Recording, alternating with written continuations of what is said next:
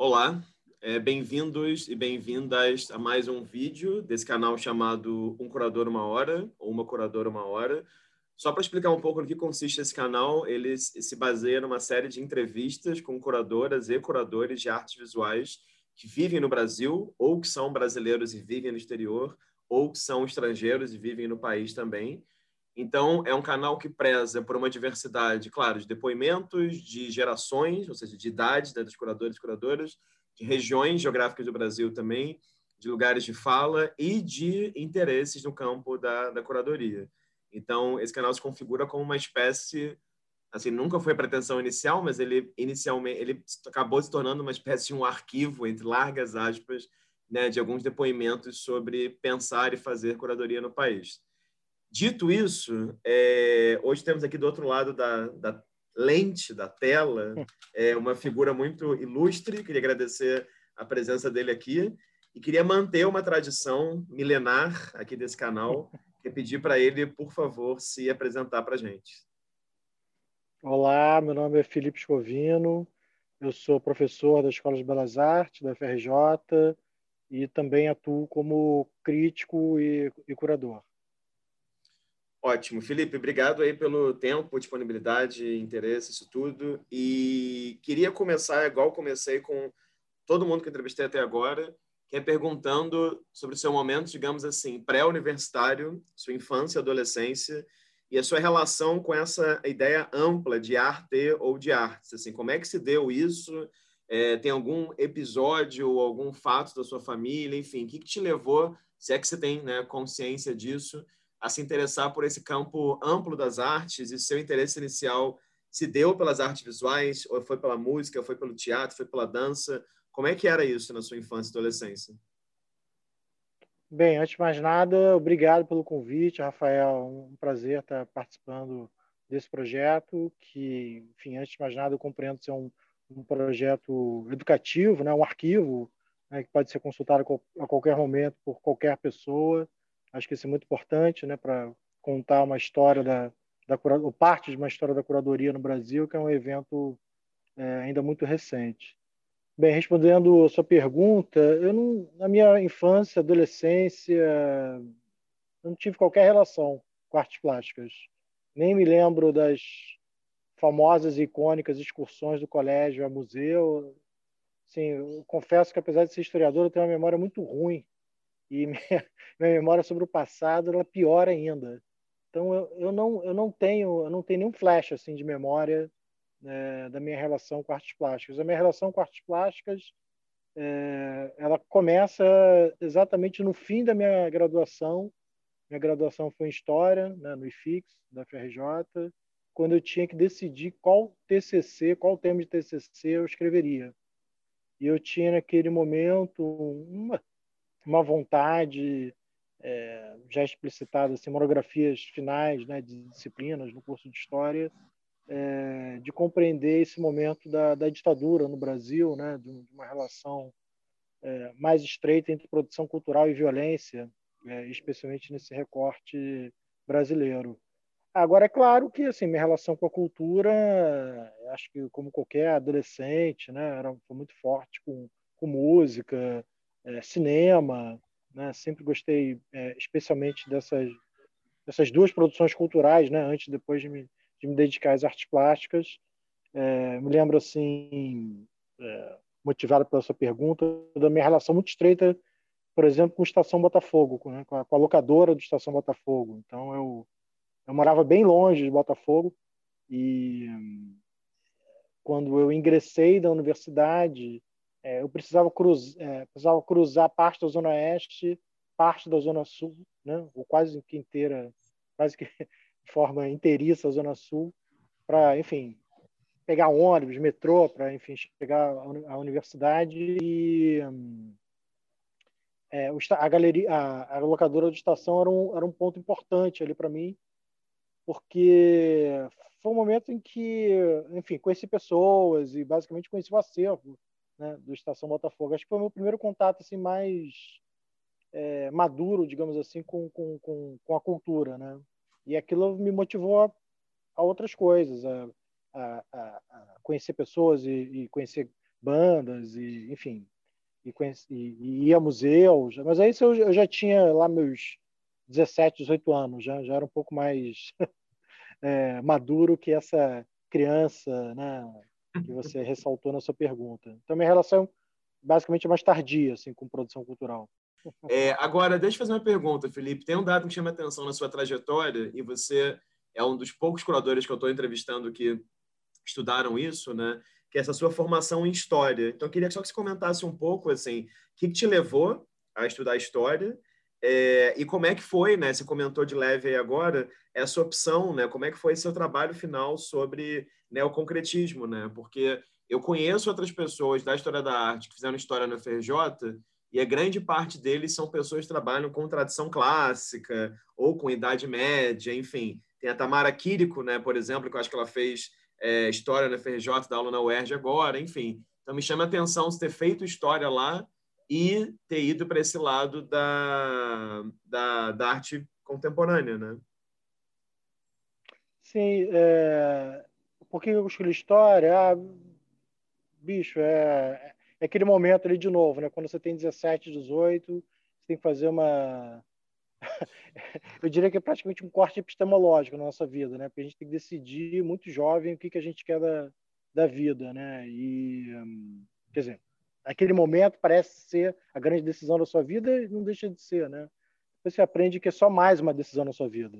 Mas naquele momento acho que eu tinha uma uma proximidade já com as ciências humanas, né, com as ciências sociais. Então eu não decidi história de cara, né? tinha interesse pela sociologia, pela história, pela geografia, é, e acabei. É, na realidade, o que aconteceu? Eu, eu fui.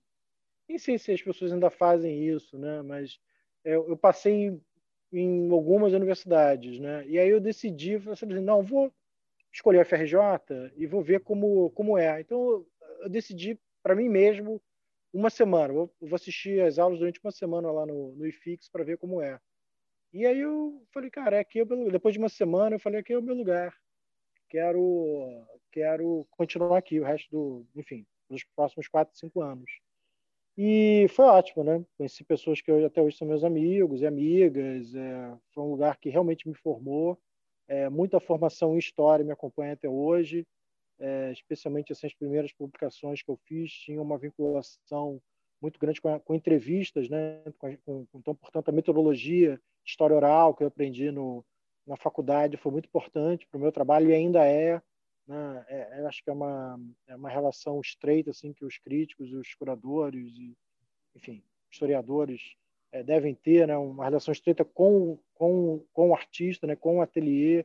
Então, essa coisa de acompanhar o trabalho, de ouvir o artista, de travar diálogo né? com ele ou com ela. É, acho que isso eu aprendi lá na história, né? Aprendi no convívio com as pessoas, mas especialmente na história por causa da, da metodologia. E, a, e, a, e o TCC, como eu disse, ele tinha como pretexto inicial, né, como desejo inicial, estudar esse momento da ditadura, né, dos anos 60, 70. E, hum, ao mesmo tempo que eu estava tendo esse interesse no curso, aconteceram as duas exposições, que aí sim, acho que foi o momento em que eu me virei assim para as artes plásticas, né? Que foram as retrospectivas do Hélio e da Lígia. Isso mais ou menos, eu não vou saber precisar o ano, mas algo em torno de 97, 98, né?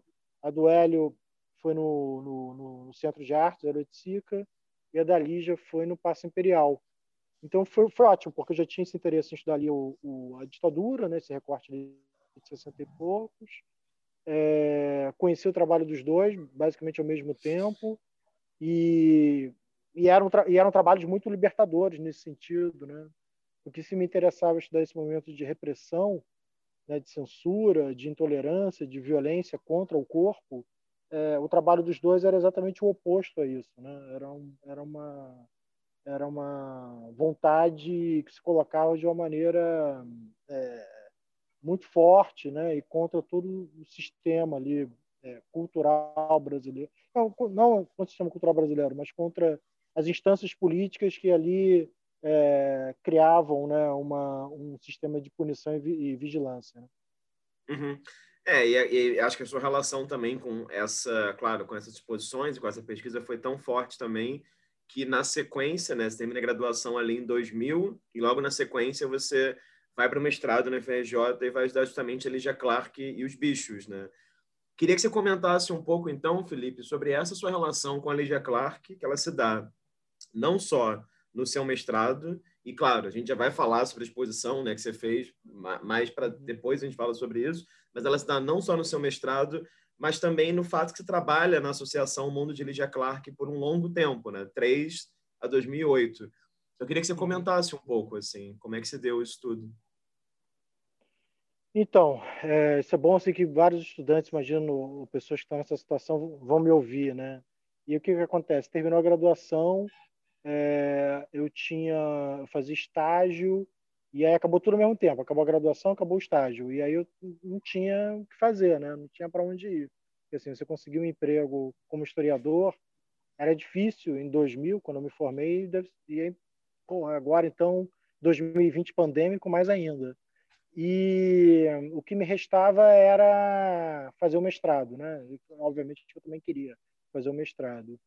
Então, como eu disse, em 96 97, 98, quando eu começo a assistir as exposições, vem Hélio, Lígia, os retrospectivos, eu, aí sim eu começo a me interessar muito por esse momento da produção cultural brasileira, não só das artes plásticas nos anos 60, mas da produção cultural brasileira. Aí começa a ler poesia, começa a ouvir muitos discos, né, LPs, né, CD, enfim, é, de compositores, cantores, cantoras, né, dos anos 60, 70, as canções de protesto, né, tropicalismo, é, que mais? Cinema novo, cinema marginal. Então começa ali a criar uma, um interesse muito, né, por isso também o Estação Botafogo, né? É, Godard, enfim, começa a me interessar muito por essa produção que a gente pode chamar de contracultura, a gente pode chamar de cultura marginal, né? cinema novo, o neorrealismo italiano, enfim, tudo isso aí que vocês conhecem muito bem, né? essa produção universal assim dos, dos anos 60, 70, né? É, quer dizer, já estava lendo sobre política, né, na faculdade, mas me interessa cada vez mais por isso.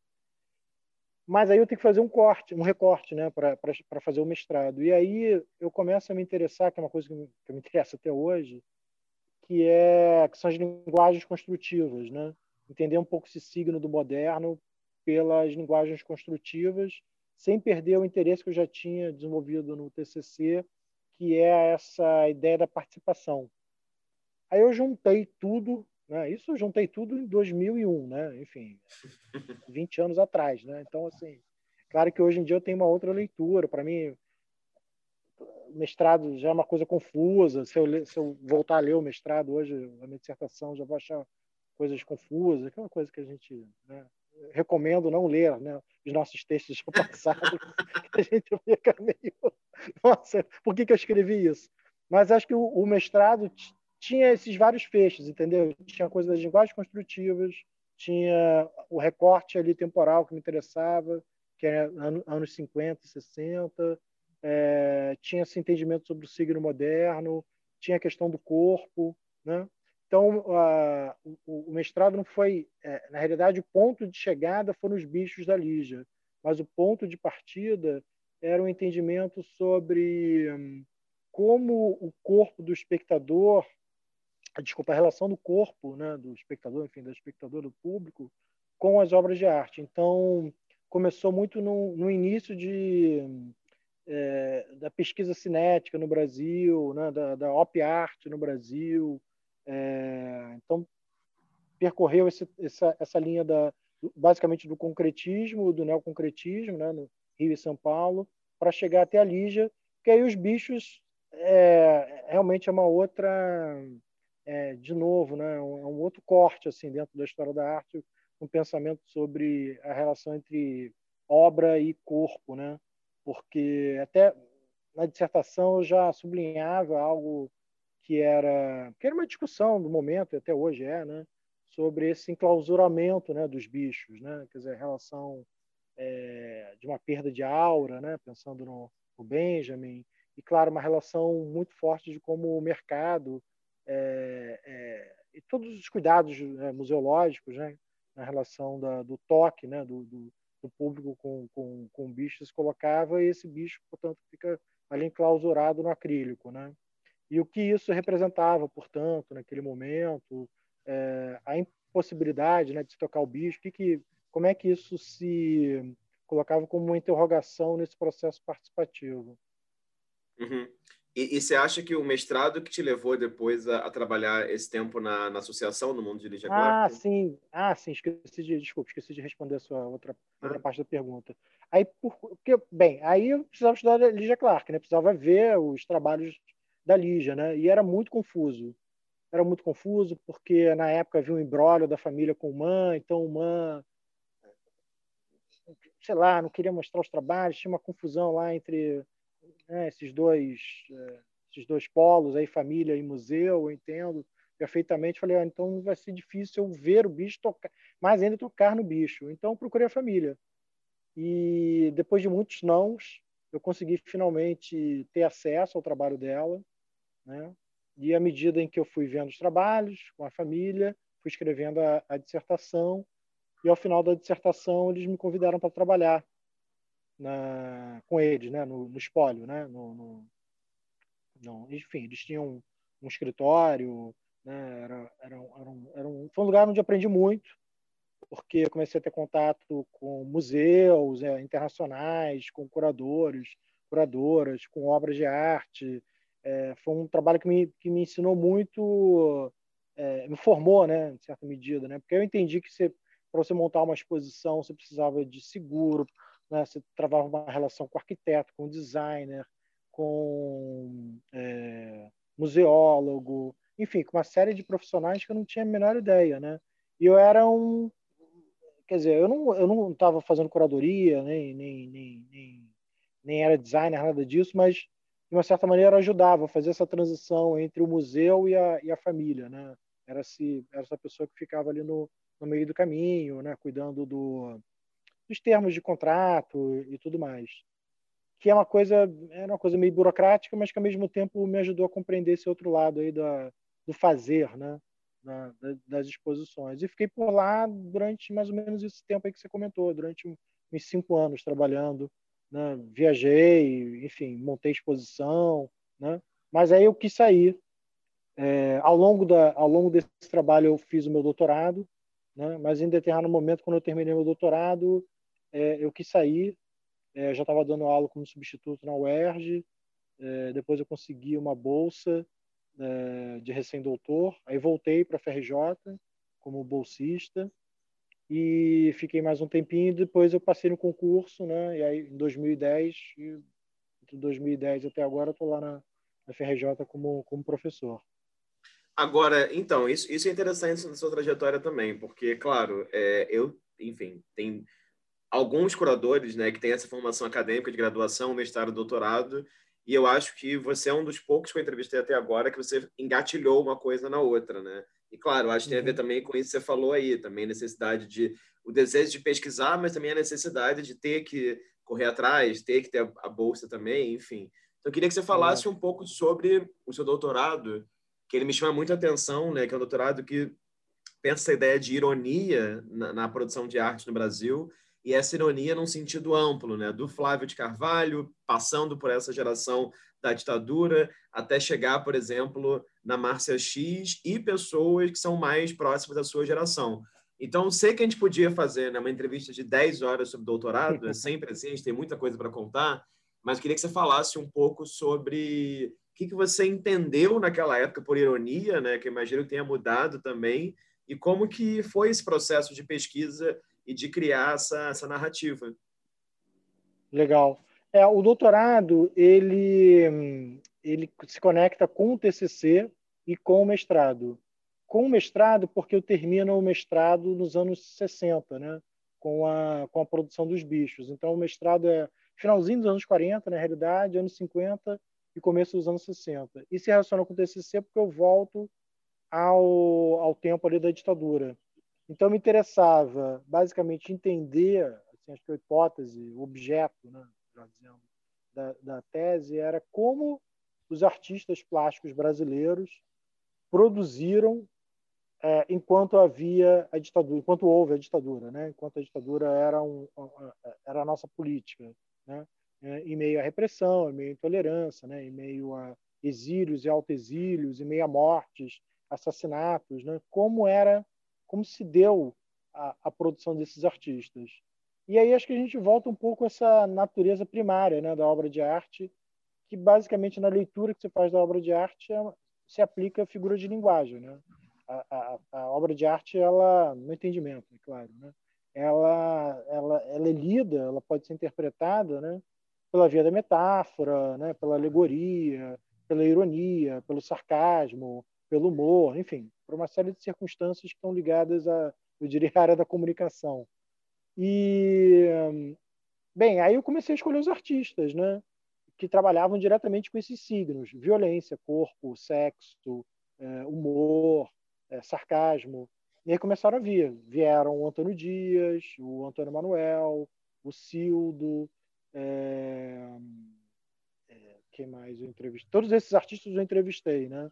É, aí de uma, como se disse, é, é de uma geração ali que estava na transição, né? Entre o fim da ditadura e o começo da, da democracia, né? Assim, do, da gente poder começar a votar é, finalmente, né?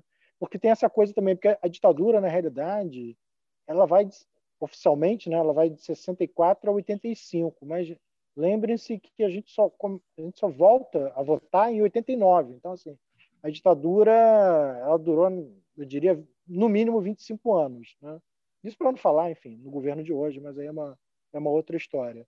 É, então, eu, eu, basicamente, eu me foquei nesse período, dos anos 60 e 70, o bairro, que esse era o bairro. Os quatro, os quatro artistas assim, que, eu, que eu fiz entrevistas, eu me foquei mais, foram o Cildo, o Barrio, o Antônio Dias e o Antônio Manuel. E depois eu quis avançar um pouco nesse território, chegar esse momento da transição, né, estou chamando aí, enfim, a história chama, né, entre a ditadura e a democracia, você tem a figura da, da Márcia X, e finalmente chegar a essa geração que é mais próxima de mim, como você comentou, que é a geração do Felipe Barbosa, que é a geração do, do Ronald, né? Eu sou mais jovem que o Ronald, mas enfim, somos muito próximos. É, questões também ali da universidade, a gente se conheceu ali na universidade, assim como o Felipe. E, e era uma geração que estava também é, fazendo uso da ironia e desse, do contexto de violência, mas num outro aspecto, né? que era muito, especialmente o Ronald, no Ronald Duarte, no contexto da, do Rio de Janeiro, né? na virada dos anos 90 para os anos 2000, né? quando, eu acho que é quando, posso estar enganado, mas acho que quando se cunha, né? se, é, se, se, se, constitui né? essa expressão horrorosa de bala perdida.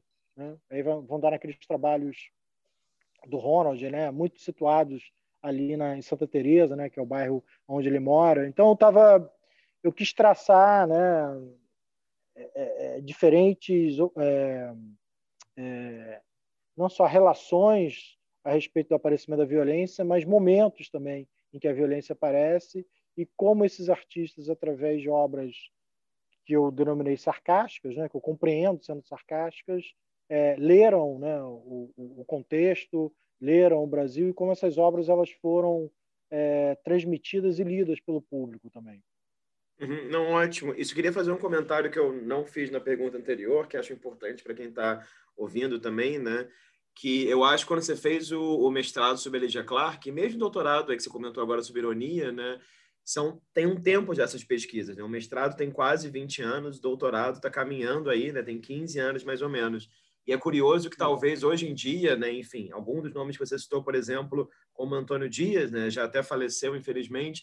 Então é curioso como talvez essa certa leitura da história da arte, uma certa linha do tempo da relação com a ditadura, pareça muito natural para uma geração mais jovem, mas eu acho que no momento que você fez, especialmente o trabalho da Lydia Clark, né, eram questões que estavam ainda sendo ali institucionalizadas academicamente, digamos, né? Então só queria comentar isso, que é uma coisa que me chama a atenção positivamente também, né? Um certo olhar seu atento para esses artistas que agora, claro, teve Lydia Clark, né? Assim, tudo que é canto do mundo já, já teve exposição, mas tô brincando, enfim, mas você entende, quero dizer. Mas ali em 2001 ainda era uma coisa muito inicial, né? Assim, de, enfim. Então só pensando junto, porque são pesquisas são muito importantes. Agora, Felipe, um, vamos entrar então no campo da curadoria. Eu queria entender isso melhor na sua trajetória, assim, porque o que me parece, então, quando você contou agora do mundo de Elijah Clark, né, desse seu lugar ali meio pesquisador, meio produtor, olhando o seu currículo também, por exemplo, no seu currículo você cita essa exposição do Dias e Ridvig no CCBB, né? É, e depois cita, é, enfim, uma outra exposição que é o diálogo construtivo que você fez com a Daniela Nami também. Então, eu queria entender, assim, como que você entra nesse universo das exposições? Me parece que foi inicialmente pelo campo da produção mesmo, né, da assessoria ao mundo de Elijah Clark, e qual que é a, a curadoria que você considera a sua primeira curadoria? Uhum. Ótima pergunta. É, é, é bom, é legal, é interessante ter dito isso, que nem eu me tocava, né? Que o início se deu realmente por um dado da produção. Essa exposição que você citou do Dias e do Risbag foi uma retrospectiva, né, deles no CCBB e que eu trabalhei como produtor assistente. Foi meu, ali foi, realmente foi tem ali produtor assistente ou algo do gênero no, no catálogo. E do trabalho na, na Lidia Clark tinha muito realmente de produção, né? É, cara, eu acho que o ponto de virada foi o prêmio da Funarte. Em 2008, eu, eu recebi uma bolsa, eu ganhei uma bolsa da Funarte, que é bolsa de estímulo à produção crítica, se eu não me lembro, se eu não estou enganado. E com essa bolsa eu, eu produzi meu primeiro livro, que é um livro de entrevistas chamado Arquivo Contemporâneo, é, que está diretamente ligado também ao meu, ao meu minha pesquisa de doutorado, porque muitos artistas é, é, um livro de entrevistas, né? Então muitos artistas desse livro estavam na minha pesquisa de, de doutorado, é, inclusive é, algumas das entrevistas que eu fiz no doutorado é, são parte constituinte das entrevistas do, do arquivo. E hum, na época aconteceu, ah, sim, o, na época o Guilherme Bueno me convidou para lançar o livro no MAC, né, no Museu de Arte Contemporânea de Niterói. E quando ele fez o convite para o lançamento, ele também fez um convite para é, fazer uma exposição, né, porque o MAC ele tinha muitas obras dos artistas que estavam no livro, que eram, sei lá, 13 artistas, uma coisa 15, uma coisa assim. Falei, beleza, vamos embora, né? É, tinha alguns artistas que o Mark não tinha no acervo, como o Ernesto, acho que o Chalpa Ferro. Aí eu entrei em contato com os artistas, eles, é, enfim, prestaram os trabalhos. E se essa não foi a primeira, foi uma das primeiras exposições que eu fiz. E foi muito louco, porque o livro circulou no momento, naquele, naquele momento. Eu fiz lançamento em São Paulo, saiu resenha na, Folha de São Paulo, no, no Jornal de Brasília, é, começaram a me convidar para fazer parte de júri. É, enfim, foi um livro que foi, é muito importante assim na minha, na minha trajetória, sem dúvida. De novo, né, faz 12 anos que esse livro foi lançado, se eu voltar a ele, porra, vou, tem coisa ali que eu vou querer rasurar, enfim, aquela coisa de sempre. Mas me orgulho dele. Foi. Acho que foi a partir dele que surgiram muitos. Logo depois eu fiz o, uma compilação né, de, de entrevistas que haviam sido publicadas sobre o Cildo, foi um convite da Zog. É, esse livro é dividido, na verdade, em duas partes. Né? Uma parte são as entrevistas que diversos críticos e críticas fizeram com o Cildo ao longo do tempo, e a segunda parte eram, foram depoimentos que o Cildo deu para mim. Em parte, os depoimentos foram feitos também para minha pesquisa de doutorado, e em parte para a exposição do Cildo na Tate, que foi em 2008. Começou na Tate Modern em Londres em 2008, depois seguiu por outros museus e o e a Tate junto com o Cildo me convid, eles me convidaram para fazer exatamente isso, fazer uma coleta de depoimentos do Cildo sobre obras que participariam da exposição, né? Então eu falei, pô, isso vai ser publicado em inglês, vou jogar isso para o português, né? Porque as pessoas têm acesso e, e, e, aumentar o volume, porque no catálogo da Tate é só uma, é só uma parte. E acho que isso foi o estopim. Aí esses dois livros vieram quase que ao mesmo tempo. Aí depois o Guilherme me convidou para escrever um outro livro, bem pequenininho, né? na verdade um breve ensaio né? Sobre o Zílio, as obras do Zílio no, no acervo do MAC, né? da coleção João Santamini barra MAC de Niterói. Cara, acho que isso aí, aí começou. Aí começaram os convites para pensar a exposição. Fiz também nesse momento aí, 2008, 2010, foi um, foi um momento, foi um momento assim, de muita produção para mim. A exposição com a Dani, com a Dani Nami, o Diálogo Concreto, foi uma exposição que eu tenho muito orgulho. É, foi uma exposição que começou no Rio depois para São Paulo, né, na Caixa Cultural. Era uma exposição sobre projetos é, de design, arquitetura, paisagísticos, né, que os artistas vinculados às linguagens construtivas produziram. Então, tinha os móveis do Palatini, maquete da Clark, de uma casa que a Lígia não chegou a fazer a casa, né, mas fez a maquete. É, tinha a diagramação do, do Amilcar né, para o Jornal do Brasil, e por aí foi, por aí foi. Então, de certa maneira, é... enfim, estou perguntando isso porque, claro, cada geração lidou diferente com o nome curador, né? Então, de certa maneira, você se deparou, você se descobriu curador, digamos assim. Você nunca, nunca foi um foco seu. Né? Isso é interessante, porque é, me parece que o seu interesse sempre foi mais na pesquisa e até mesmo numa relação com a história da arte contemporânea, e de repente curadoria foi uma consequência disso. Hum, boa pergunta não sei te responder, sabia? É, eu acho que assim, eu sou, né, boa parte aí do, dos curadores e curadores que você convidou, as pessoas que estão nos assistindo, é, tem um vínculo grande com a academia, né? É meu, é, realmente é o, meu, é o, meu, lugar ali. Eu gosto né, da academia, eu gosto de, de, de, pesquisar, de ler, de escrever, né, de ter esse contato com os estudantes.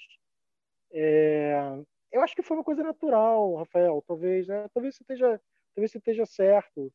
É... Eu acho que também assim é uma coisa que a gente gosta de fazer, né? Acho que você está no mesmo time que o meu, né? A gente gosta, de, sem dúvida, né? a gente gosta de fazer o que a gente faz, né? Que é falar, né? Debater sobre arte. Então essas essas categorias, né? Essas esses meios de expressão, seja livro, seja aula, seja uma exposição, seja uma crítica à exposição, é, eu acho que elas se atravessam, né? No meu caso não tem muita hierarquia, não. Eu gosto de, de, de pensar exposições, eu gosto de, de realizar as exposições, mas eu, é, tão forte quanto isso é escrever um livro ou dar aula, né?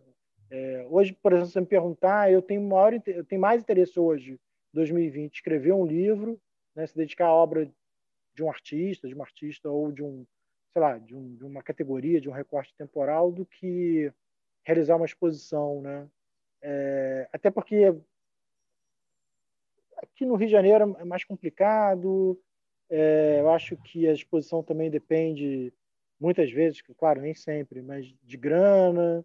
E a gente está passando um momento crítico, né? Já vinha antes da pandemia, né? Um momento muito difícil assim, para a cultura no Brasil, é, especialmente para quem depende. Eu estou falando de geral, né? Não só de mim, mas uhum. para quem depende de financiamento público, é, realizar a exposição, é, é, é especialmente no Rio, ficou uma situação muito precária, né? para não falar de, outras, de outros estados, outras cidades, uma situação muito, muito, muito pior né? do que a do Rio de Janeiro. Então, acho que o livro tem uma, entre aspas, uma certa facilidade, né? porque hoje você nem precisa mais imprimir o livro, né? você faz um e-book, um livro digital, né? você expõe as suas ideias, você, você trabalha no tempo, você cria o seu próprio tempo, né? É, porque às vezes a exposição você tem que. É muita loucura, né? Tem exposições que eu. Sei lá se hoje em dia eu continuaria fazendo, mas era uma coisa assim: a galeria convidava e aí você tinha que entregar o texto em, em duas semanas, aí você tinha que escolher os trabalhos em, em pouquíssimos dias, a exposição já era no mês que vem, ou dois meses depois do convite feito. Então, assim, é, é, é um negócio que. Sabe, mal produzido, mal ajambrado. Acho muito confuso também. É, dessa maneira, né? É... Mas eu tô, eu, tô, eu tô divagando aqui sobre a pergunta que você fez, porque eu não, não tinha pensado nisso ainda. Né? Não, é porque, eu, é porque eu tenho percebido, assim, tem uma geração, por exemplo, anterior à sua, e, e claro, né, bem anterior à, à minha, que de repente as pessoas estavam fazendo exposições. Vou dar um exemplo, Coqueralho. Ele falou que um belo dia né, começou a fazer exposições e aí alguém nos anos 90 falou: Ah, você é curador. Ele falou que, de repente, organizador de exposição virou curador. E num uhum. polo oposto, tem uma geração posterior à minha, eu tenho 32, né? uma geração ali com 25, 24, que já entram numa graduação em História da Arte ou em Artes, etc., querendo ser curadores e curadoras, entendeu? Então é quase que um polo oposto da história. É uma ansiedade ah, em já ser. Então, me parece que a sua geração, eu já entrevistei você, Dani Nami, que estou entrevistando você agora, né? Labra, Marcelo Campos, Clarissa Diniz, é uma galera que é um meio do caminho, né? Então, de repente, é, assim, não, isso... né? Total. Lá, a Clarissa total, ela fala total, muito sobre isso. A Clarissa fala assim, ah, em Recife já tinha o Moacir e Cristiana Tege, então a gente sabia o que era curador, né? Então, não é uma geração que nunca teve curadores a seu redor. Só que também não é um pessoal que aos 20 anos tinha certeza que era isso é. que queria, né? Não, total, nesse ponto, total, é exatamente isso. Né? É, acho que curadoria, para mim, é mais um elemento, entendeu? De, de, de, apresentação de ideias, né? Mas eu não. Não é uma coisa. Bem, acho que já, a esse ponto da entrevista já deu para perceber que não era uma coisa que eu, tra... eu queria ser curador, né? Uma coisa que uhum. acabou acontecendo. Né? Foram convites que surgiram, é, geralmente esses convites eram derivados de pesquisas que eu tinha feito, eu estava fazendo. E aí tem uma coisa também, que acho que acontece com todo mundo, que você. que eu falo muito para os estudantes, né, assim, no, lá no curso. Né? Eu falo, galera, vocês têm que viver, vocês querem ser crítico, curador, historiador, historiadora da arte, você tem que viver no ateliê do artista. Entendeu? Não dá para ser historiador, historiadora de gabinete, né? Ficar escrevendo sobre algo que você não viu. Né? Então você tem que ir lá ver. E tem que ver tudo. Eu falo para a galera assim, gente, você tem que ver tudo. Ah, não, Felipe, ah, aquele artista é muito chato. Ah, aquele museu é caquético. Não importa, tem que ver tudo que acontece na cidade. E a gente tem uma coisa muito legal no Rio, que assim, é, a gente tem muitos é, lugares né, para expor, enfim, museus, galerias, espaços alternativos. Eu estava falando há pouco sobre modos de produção, né, falta de grana, mas ao mesmo tempo você tem muitos lugares no Rio a maioria desses lugares é gratuito ou um preço é, relativamente baixo. E além de mostras de filme, né, é, é impressionante, né, como o Rio até pouco tempo tinha assim mostras é, mensais, né, de, de, de, filmes, né, teatros, cinemas, enfim. Então assim, você tem uma você tem uma produção muito ampla no Rio e, e, e é muito importante que isso seja visto, até para criar exatamente uma consciência crítica, né, uhum. sobre sobre o nosso trabalho. Então, acho que a gente hum, tem essa tem essa, tem essa, essa distinção, acho que no, no Rio de Janeiro, né, de poder se formar, formar o olhar através de uma de um amplo leque é, de opções. Depois, aí depois a gente vai tecendo, vai fazendo um juízo de valor, né? Vai lá, isso é bom, isso não interessa, é, isso é ruim, isso é melhor que o outro, isso é pior que o outro, né? Mas tem que uhum. ver tudo. Agora, já que você falou aí da importância de ir para o ateliê do artista, é... eu queria que você falasse um pouquinho da importância de um artista que, claro, no seu, na sua tese tem um agradecimento enorme ele no começo. Daniela Nami já falou sobre ele, é... Júlia Rebouças acabou de fazer uma exposição sobre ele, que é o senhor Cildo Meirelles. Né? Eu queria que você falasse um pouco sobre isso, já que você também organizou né, livro de entrevistas com ele qual é a importância do Sildo para a sua formação mesmo, né? Não, o Sildo foi importantíssimo. É, bem, além de ser um grande objeto da minha tese, né, que é uma das assim, uma das hipóteses que eu lanço é exatamente a possibilidade de entender, de ver, interpretar o trabalho do Sildo pela via do sarcasmo, né? Até porque os do, dois, três, né, artistas que o Sildo cita assim como parte da constelação, né, que gira em torno dele, são artistas que têm um vínculo muito grande com, a, com o sarcasmo, com a, com a ironia, desculpa, né, que é o Duchamp, Manzoni e o Orson Welles, né, especialmente a transmissão de rádio do, do Orson Welles, que o, que o Sildo cita bastante assim, em entrevista, ou nos papos, né, que, enfim, que porventura as pessoas possam ter com o Sildo. E é engraçado assim, teve um momento aí no longo dessa trajetória aí de, de Jaclark, TCC, mestrado, doutorado, é, eu, eu, me enfiei lá no, no, no arquivo do Sildo, né, na, no ateliê do Sildo, é, não só para fazer as entrevistas, conversar com ele sobre o, o, o, doutorado, mas teve um momento que eu fiquei sem grana e o Sildo me acolheu e fiquei lá, sei lá, um ano, um ano e pouquinho no ateliê trabalhando com ele, né, organizando os livros, é, cromos de imagens, assim, então eu devo muito ao Cildo, não só o trabalho dele, né, mas a pessoa, é, ele é uma pessoa muito generosa, é, um artista ímpar, né, eu acho que ele merece todas as, as honras, né, acho que o, o Cildo é, realmente ele é, acho que ele cria uma linguagem né, distinta assim, no Brasil. Né? Ele, ele, o Tunga, é, o Alicia Clark, o de Circo, enfim, os artistas que a gente fala bastante. Mas tem um, uma, uma situação assim que é, que é a história, né, a historiografia, tenta muito a, abarcar o trabalho do Cildo numa, como, como arte conceitual, né? E o, ou arte política, né? E o Cildo, ele meio que torce o nariz para isso, né? E, e faz sentido, porque o trabalho dele é um trabalho realmente, eu diria, único, né? É, é, é um trabalho que lê o, o, Brasil de uma maneira muito, muito aguda, né? É, mas com uma linguagem muito é, sildiana, digamos assim. Não sei, tem uma coisa meio literária, assim, de, de, de, de, uma, de uma atmosfera da literatura, sabe? De uma literatura de ficção, né? Do Borges, né? Acho que tem uma coisa meio meio meio Jorge meio meio Jorge Luiz Borges mesmo no, no trabalho do Sildo, sabe? De uma de algo que hum, meio fantasioso, alegórico e fantasioso ao mesmo tempo, né? No trabalho uhum. dele. O o Através, por exemplo, né? é um trabalho que, que o, o Através e o Desvio para o Vermelho, né? são, são, são, acho que vem meio, meio do reino assim da, da ficção, do sonho, né? e aquilo se transforma em matéria, né? aquilo, aquilo se constitui no espaço, né? aquilo pode ser, pode ser materializado, a gente pode pegar aquilo. Eu acho um pouco como se como se um conto do Borges é, pudesse ser atravessado né, por um corpo, né, pudesse ser visto aqui na, na, por nós, né? Não sei, pensando aqui Ótimo. alto até. Felipe, conta um pouquinho então, é, já que você falou aí, né, que depois do arquivo contemporâneo, os convites e essa experimentação como curador começou a acontecer de forma mais sistemática. Queria que você contasse um pouco sobre a sua experiência no Rumos, como é que foi participar do Rumos é, e o que, que você também aprendeu com essa experiência, né, que era tão rica, com tantas pessoas de tantos lugares.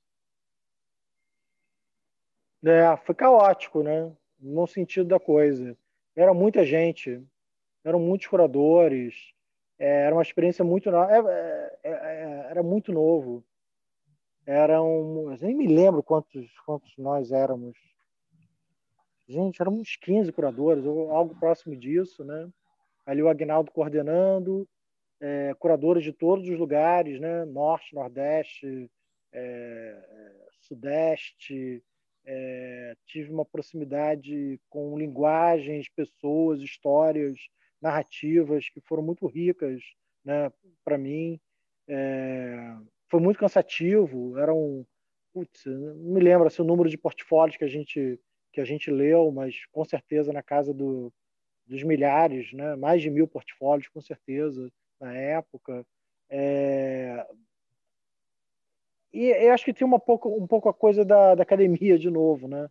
no sentido de ser, de ser, de ser um discurso coletivo, né? de ser um corpo coletivo, né? porque eram muitos curadores, aí tinha a produção do Itaú, aí os artistas, na época da montagem das exposições, né? a gente convivia, a gente conviveu muito tempo juntos, né? era, era muito legal, conheci, enfim, cidades que eu, enfim, que eu nunca tinha ido, estados que eu nunca tinha ido, é e trabalhos, né? E artistas também que eu nunca tinha ouvido falar, né? Mas, é, assim, pensando alto de novo com você, é uma coisa meio perversa, né? A curadoria, né? Porque a curadoria, acho que no Rumos deu para perceber isso muito bem, porque a, a curadoria fundamentalmente é corte, né? Ah, não é não é seleção, né? Você tem que cortar muita gente, né? Tem que cortar muitas obras, né? Era, foi, acho que foi a primeira vez assim eu estava no início, né, assim, dessa trajetória como curador, e eu logo percebi, eu fiquei meio triste no determinado momento, porque não dá para se pensar racionalmente, né, analisando a obra de arte, enfim, trabalhando com arte, né? E o trabalho da curadoria, que era uma coisa que passava um pouco por salão também, o, o Rumos, né? Era uma seleção de portfólios, então tinha um pouco de salão no sentido de, de ter essas fases onde havia os cortes, né, dos artistas. Né? E que negócio me, me me mexia muito. Às vezes eu ficava meio, meio exaltado, assim, porque é, era meio louco, né? É meio louco essa história, né? De, de cortar as pessoas. Não né? precisa estar cortando fundamentalmente projetos, sonhos, né? claro que depois essas pessoas, esses artistas teriam outras opções, né? Mas era naquele momento o rumo significava muita coisa. Era um, era um grande projeto, né? agora não existe mais, né? mas era um grande. Quer dizer, agora é um outro modelo. Mas era um grande projeto né, de curadoria no Brasil, né? perdurou o quê? Um pouco mais de 10 anos o Rumos, né? entre 10 e 15 anos. Né? Todo mundo queria participar, né? tinha uma coisa assim de, porra, se eu entrar no Rumos, minha vida vai mudar, né? vou ser notado, vou ser percebido. E eu tinha consciência disso, né? ao selecionar e cortar artistas. Então, isso foi um, não digo que foi um trauma, mas foi um momento de consciência de que esse trabalho de curadoria era um trabalho também de, de cortar né, pessoas, né? mesmo que esse corte significasse algo momentâneo.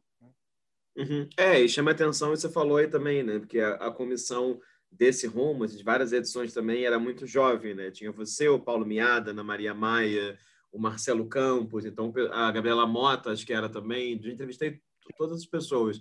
A Sanzia Pinheiro também estava, se não me engano. A Sanzia trabalhou então, comigo, adoro a Sanzia, amo a Sanzia. Um beijo. Só estiver vendo aí. então, assim, era, era bacana porque era uma galera muito. Enfim, muito também começando ali na curadoria, né? De certa, certa forma. Agora, Felipe, é, tem uma coisa que chama muita, muita atenção na sua trajetória, que acho que é um grande é, diferencial de vários curadores, assim, e diria mais, vários curadores da sua geração e da minha geração e dos mais jovens também, que é esse essa su, seu interesse barra capacidade barra enfim também imagino que os convites apareçam né? Nem tudo claro deve vir só de você mas quero dizer assim esse é o interesse de trabalhar com artistas de uma geração que muitas vezes foram catalogados ou vistos como modernos né então você fez uma exposição sobre ah, Palatinic fez a exposição da Lígia Clark com o Paulo Sérgio Duarte, fez recentemente o Weissman também. Então, eu queria que você falasse um pouquinho sobre cada uma dessas experiências e também dos desafios de pensar exposições assim, porque eu acho que, e isso me preocupa, me chama a atenção, que a minha geração, uma geração mais jovem, é, não tem uma proximidade, muitas vezes é até o oposto, descarta um, um lançar de olhar para essa geração né, nesse limite invisível entre a arte moderna e a contemporânea, sabe? Então, me chama a atenção como sistematicamente você faz projetos grandes que lida precisamente com, com esses nomes. Então, eu queria que você contasse um pouquinho, assim, Palatinic, a Lígia e o Weissman.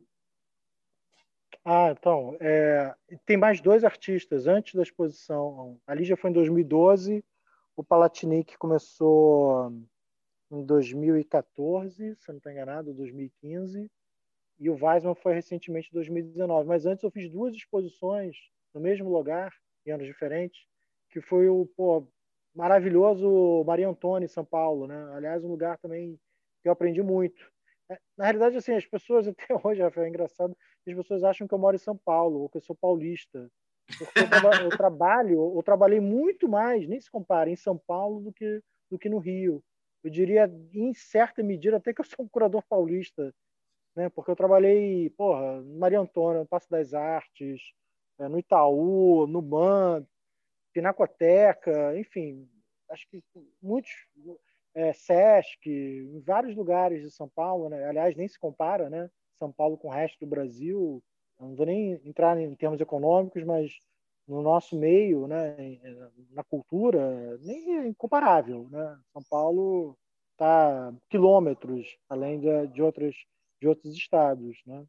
Mas, enfim, eu fiz duas exposições do Maria Antônia que foram do João José e do Décio Vieira, que eram dois uhum. artistas que participaram do Grupo Frente, né? assim como Lígia, assim como é, Weisman e Palatinic.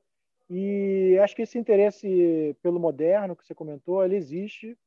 Eu, eu acho que dá para perceber aí com né, os trabalhos que eu fiz que eu tenho interesse muito maior assim em artistas é, que eu diria já tem uma carreira consolidada, né? então artistas mais velhos, né, do que eu, enfim, artistas que começaram ali mesmo, né, o João José, o Palatinic nos anos 40, né, entre os anos 40 e os anos 50.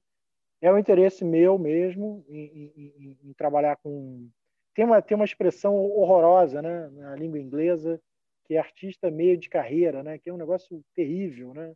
assim como meia-idade, né? Tô na meia-idade, tô me sentindo pavoroso, né? Assim como eu tenho mais X anos de vida, né? Um negócio horroroso, né? Mas, enfim, os, os americanos, os, os europeus, né, chamam de artistas de meio de carreira. São esses artistas que já têm um certo, sei lá, 20, 30 anos né, de pesquisa, né, de trabalho. Então, é, me interessa. Acho que é o maior foco do, do, do meu interesse ou são esses artistas ligados a esse signo do moderno, como você colocou, ou então artistas ali começaram nos anos 80 né, em diante, é, que também me interessam. É, bem, aí, deixa eu voltar à sua pergunta.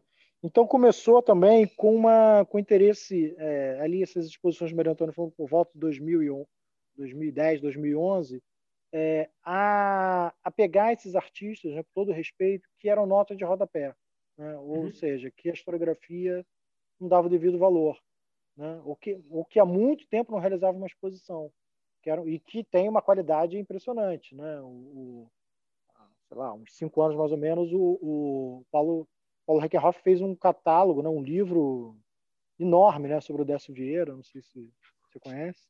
Então, uhum. assim, era um, era um artista que estava tava, não participava né, do circuito. Né? A mesma coisa com o João José, né? Então começou ali meu interesse. Não, vou, vou, vou, vou continuar nessa pegada aqui da dissertação de mestrado sobre linguagens construtivas, né? pesquisar esses artistas, é, à medida que surgirem convites, realizar a exposição com eles. Então fiz isso com os dois. Veio o convite da Lígia, né, para realizar a retrospectiva da Lígia junto com com Paulo Sérgio, que aliás é um nome que eu não posso deixar de comentar aqui na entrevista, né? Assim, para mim é uma pessoa que me formou e continua me formando, né? É, é, assim como o Reckenhoff, acho que é, são, são dois é, são dois críticos, né? Dois pensadores, né?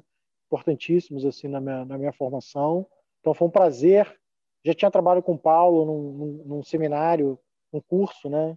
Que era museu, ele e o Fred Coelho sobre cultura nos anos 60 e depois voltamos a trabalhar novamente em 2012 na exposição da, da Lígia. E, e, é isso, acho que é, casou as duas coisas, casou o interesse em estudar essa ideia sobre a passagem do moderno ao contemporâneo no Brasil, né, com Lígia, Palatinic, Weismann, com oportunidades que acabaram surgindo, como foram os convites para estar à frente né, da curadoria do Palatinic e mais recentemente do Weismann. Né? Mas num, tem duas circunstâncias aí. A primeira é que a Lígia é, Palatinic, né, na realidade, não era.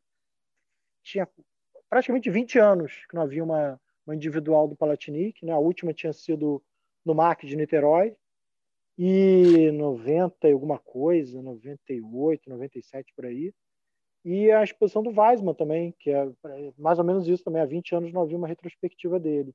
Então, é, era, uma, era um momento de para que duas gerações né, assistissem esses trabalhos, mas numa perspectiva diferente. No caso do Weisman, eu quis explorar muito trabalhos que nunca tinham sido exibidos ou pouco exibidos, que eram os trabalhos do início da carreira dele, e muito uma vinculação do Weisman também com o Oriente, né? como ele pensou o vazio, como elaborou o vazio, né? uma viagem curta que o Weisman fez ao Oriente, uma curta em termos, né? mais ou menos um ano, que ele fez a Índia, Japão, enfim, ou lá ficou um tempo, e como isso influenciou o trabalho dele. É, então tem também o interesse em não só exibir esses artistas, mas exibi-los, claro, de modo distinto, né? Acho que esse é o diferencial também do nosso trabalho, né? Enquanto curador e historiador da arte, né? É, é, é permitir que novos públicos vejam esses trabalhos e que eles reelaborem situações distintas daquelas que já foram muito veiculadas né, em publicações. Né? Uhum. É, e só já que você falou do Paulo Sérgio, já entrevistei ele, e ele também foi só elogios à sua figura, falou que foi muito importante estar contigo na exposição da Lígia Clark, enfim, depois você vai, você vai, você vai ver. Agora, queria inverter a pergunta e te perguntar o seguinte: o que, que você acha, então, de curadores, independentemente da geração, que tem esse desinteresse pela história? Porque que acontece? Eu tenho entrevistado muita gente e é muito comum no discurso dos curadores mais jovens um explícito desinteresse, eu tenho essa impressão, às vezes até afirmado, né? explícito, que pessoas afirmam isso, e junto a isso um, um, um interesse muito direcionado a uma geração também super jovem de artistas. Vou, vou pensar assim, super jovem, vou falar em idade mesmo, abaixo de 25 anos, abaixo de 30 anos. Então, eu queria só te perguntar o que você acha desse modus operandi da curadoria também. Ah, eu acho que é uma decisão, né? Eu acho que é uma escolha, eu acho é, normalíssimo, acho, acho até ótimo, né? Porque é, se tem até uma cobrança justíssima na, na universidade, né? Sobre um olhar a respeito dessas dessa novíssima geração, vou colocar né, sobre essa, sobre esse, vou usar essa nomenclatura, né? Então é muito, eu acho muito importante. Eu, como disse, não é meu foco, né? mas isso não quer dizer que eu não goste né, dos trabalhos dos artistas muito jovens ou jovens, enfim. É, e acho, acho fundamental que novo, que, esse, que essa geração que está vindo de historiadores e historiadoras da arte se volte para essa produção. Né? Eu acho que a gente está formando, você falou do, do, do Marcelo há pouco, eu acho o trabalho do Mar exemplar nesse sentido, né? porque não é só um um museu de arte, como se isso fosse pouco, mas é um, é um, é um museu que é, é, constrói uma cultura visual, né? uma outra possibilidade de, é, de se coletar e de, e de expor e de refletir sobre um, uma história das imagens no Brasil, né? dentro, da, dentro do, do, do, do meio da, da história da arte. Né? E essa nova cultura, essa possibilidade de uma outra cultura visual que não seja eurocêntrica, né, heteronormativa, etc, etc, etc. Acho que está muito também no, no, foco dessa moçada que está chegando junto agora, né, com seus 20 e poucos anos, né, e olhando também para os trabalhos, para as obras, artistas da sua geração. Então, acho louvável, acho ótimo. Né? É... E, e, acho que isso se confunde, portanto, com uma, com, uma, com uma nova forma também de se pensar historiografia da arte no Brasil porque fundamentalmente a gente vai formando não só novos olhares, mas novas práticas de escrita também. Então acho acho ótimo. Agora, já que você falou então sobre sobre escrita, é, claro, outro dado que chama atenção é o fato de que você tem uma produção larga textual, né? Você escreveu, sei lá, para Dardo, para Flashart, para aquela Third Text, é, e você tem tanto textos é, mais largos, né, mais como artigos, enfim, você está agora como um dos editores da Arte Ensaios também, que é uma publicação super importante da UFRJ né, e do Brasil, na verdade. E você também escreve já há três anos, mais ou menos, para a Arte Fórum. Então, queria te perguntar duas coisas dentro disso. Se você se intitula crítico de arte, né? O que, que você acha desse termo, crítico de arte? E como que é o seu processo de escrita? Porque, mais uma vez, quando eu olho para os textos que você escreveu na Arte Fórum, eu imagino também que, claro, você tenha desejos, mas também a revista te direcione para algumas coisas, né? imagino que seja essa via de mão dupla, tem muitos textos dedicados a uma geração, que essa mesma geração ali, né, que era jovem, digamos assim, nos anos 60.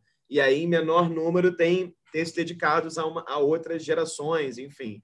Então, eu queria que você comentasse um pouquinho, assim, como que é o, o Felipe crítico, né? Se é que crítico é, é, é o termo que você usa.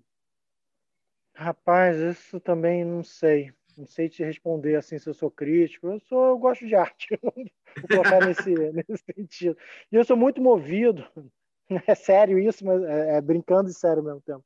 Mas acho que eu sou muito movido também por projetos, sabe, Rafael? Então, é, à medida em que as situações aparecem, os convites aparecem, as oportunidades aparecem e me interessam, né, que elas se consolidem, eu sigo com elas.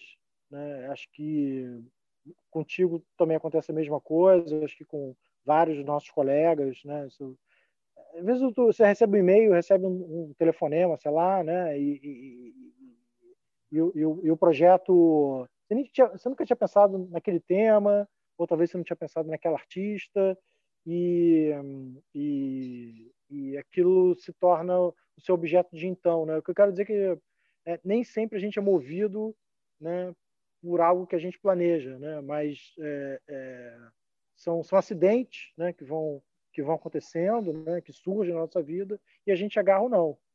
No caso da, da Arte Fora especial que você tocou, é, foi um desses acidentes, né? Assim, acabaram me convidando né, para, enfim, ser, uma, ser, um colaborador da revista. É, é, claro que ali, como você disse, tem tem, tem situações, tem, tem exposições que eu, que eu gostaria de resenhar e a revista, uma série de questões lá, diz não, né? Então, é, é, tiveram situações onde eu não é, escrevi, é, não acabei, acabei não desenvolvendo a escrita uma exposição que me interessava, mas posso dizer que todas as todos os textos que eu publiquei foram do meu interesse, né? surgiram a partir da minha da minha vontade em escrever sobre esses artistas. E é verdade, uma coisa que eu não, também não tinha prestado atenção, que você comentou, é, acaba tendo um recorte ali sobre é, artistas ou um tempo né, que me interessa. Né? Me lembro assim que os últimos é, foram a Djanira, a Solange Escostegui, né, Djanira, e o Ednilson Júnior. Né? Então, está aí abarcado um tempo, que é esse momento ali entre os anos 50, 60 até os 80, é, que é esse período mesmo da segunda metade do século XX que eu que eu me debruço, né, que eu estudo, né. É, a Djanira tem me interessado bastante também. Acho que não posso deixar de dizer, né, que isso também surge por conta da exposição no MASP. É, assisti a exposição e, e ali me veio uma série de circunstâncias que foram promovidas pela exposição e pensar essa, especialmente essas figuras sem rosto, né, da Djanira, né, sem essas marcações identitárias, né, o que, que isso significava, né, naquele momento é, em que ela produzia, né, no Brasil da ditadura, né, e o Ednilson Júnior, né, também, né, esse, essa partilha do corpo, né, que é um corpo muito específico, né, o Ednilson em vida, né, se declarando gay, né, e, e no momento também complicadíssimo né, nessa fim da ditadura, né, e como a história chama de redemocratização, né, o que, que significava né, é, se expor né, dessa maneira é, em público e como ele lidava com, a, com, com o falo, né, com a aparição do falo né, no trabalho, que não era algo muito evidente assim na história da arte naquele momento. Né? Então, esses signos né, de como os artistas, é, digamos assim, relaboram a, a escrita da arte é, a partir do índice do corpo, né, é, acho que talvez seja uma também um, por mais que seja genérico, sejam interesses né, das minhas pesquisas. E como que é o seu processo de, de escrita? Assim, você, enfim, geralmente quando você tem um texto e um prazo na cabeça, você começa por onde? Tem um método? Hum, eu, eu acho que não, não, não, diria que tem um método mas eu posso assegurar para você que uh, as aulas são muito importantes para mim. Né? Acho que um, sou, sou muito motivado, aliás, né? acho que você também é professor, sabe disso, a gente somos muito motivados pela, pela resposta àquilo que nós falamos em sala de aula. Então, para mim, a melhor aula é aquela aula em que, obviamente, os estudantes participam, né? A pessoa pode até não ter lido o texto que eu pedi para que ela lesse, né? mas uma imagem que ela solta, né? uma frase, uma elaboração né? que, ela, que ela traga, aquilo de alguma maneira acende uma faísca, né? ou vai completando lá uma constelação que me, que me interessa naquele momento ser discutida.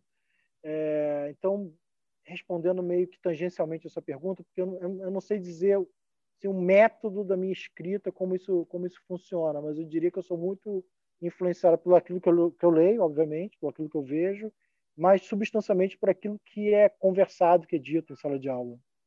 É, não, isso é interessante, porque, claro, tem essa relação com a oralidade, né? Assim, é, e fiquei lembrando daquela entrevista que a Rosalind Krauss dá, não lembro para quem entrevista, mas lembro que o Roberto Conduru, uma aula que eu fiz na UERJ, mostrou essa entrevista, que era um curso só sobre entrevistas, que ela falava que ela escreveu um texto sobre Picasso, enfim, claro, ela fez um livro, né? Mais de um, acho até, sobre Picasso.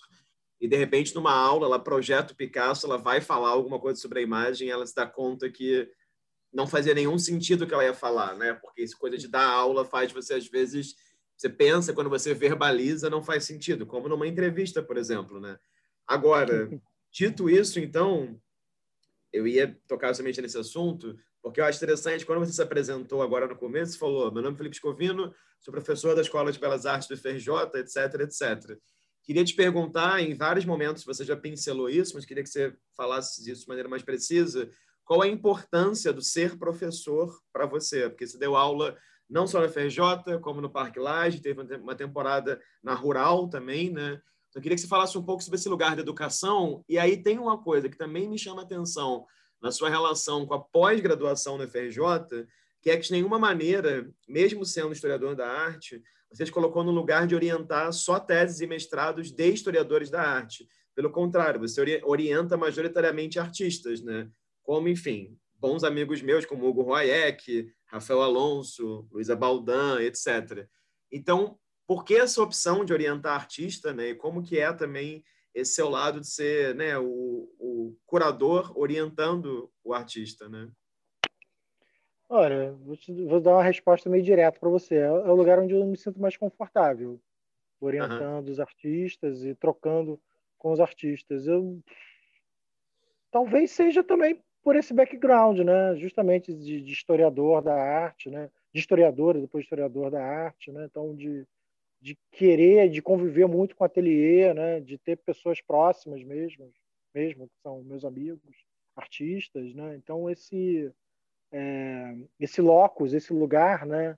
É, do ateliê, uma, acho que de alguma maneira ele se desloca para a linha de linguagens visuais, né? Onde eu atuo na pós-graduação.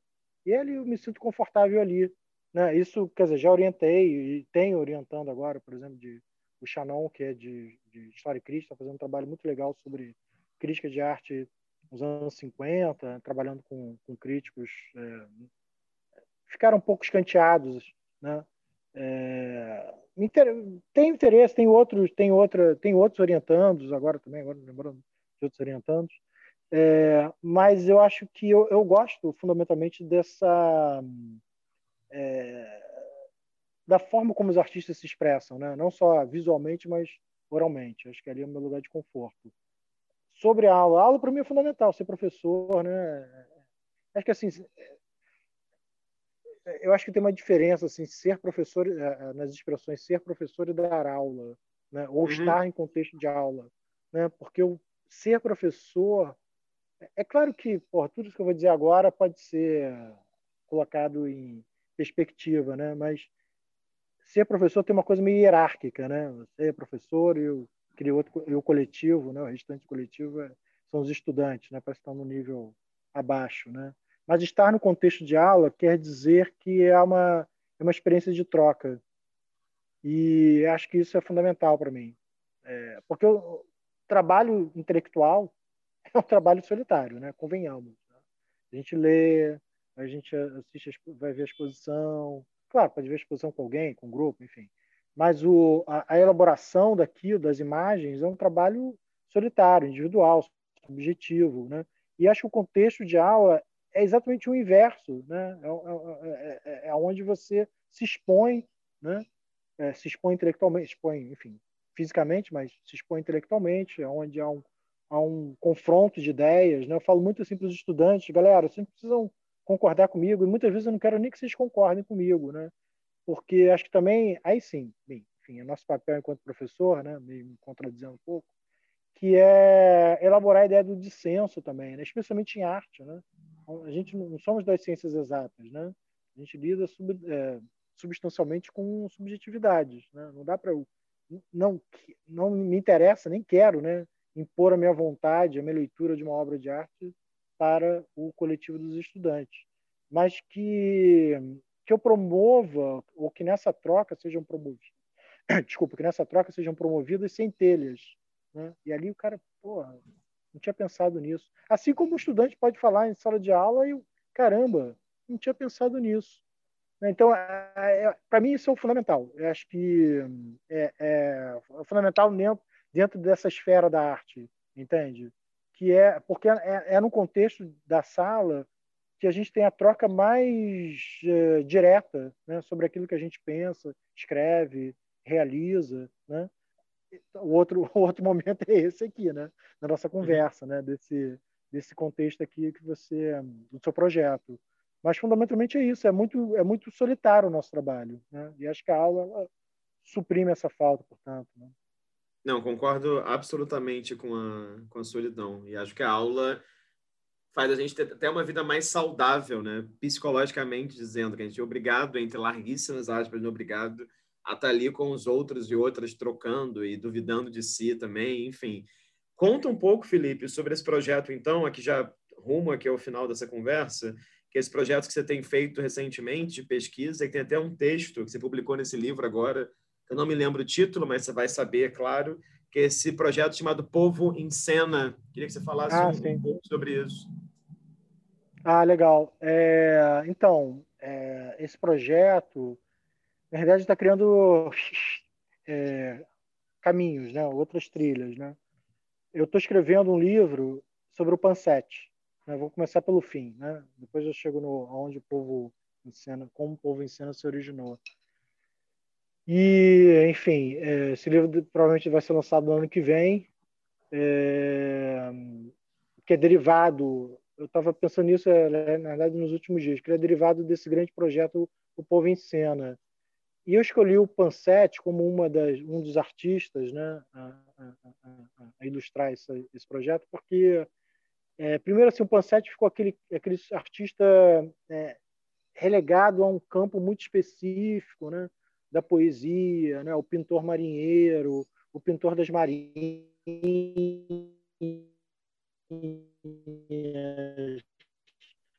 é, o pintor das musas, né, para a solidão do, do Pansete, muito solitários, né, quase que majoritariamente. Eu falei, gente, mas tem muito mais aí, né, no Pansete do que só o pintor de marinhas, né? E eu comecei a, isso foi durante agora, foi durante a pandemia, né? Não tinha o que fazer, né? Enfim, como é que porra, botar, botar minha cabeça aí para funcionar para não cair numa depressão é, ferrada. Aí eu comecei a pesquisar. Eu já tinha interesse no Pansete e tal. Eu nunca tinha escrito nada sobre ele. E eu falei, é, tem um amigo, tem uma biblioteca enorme.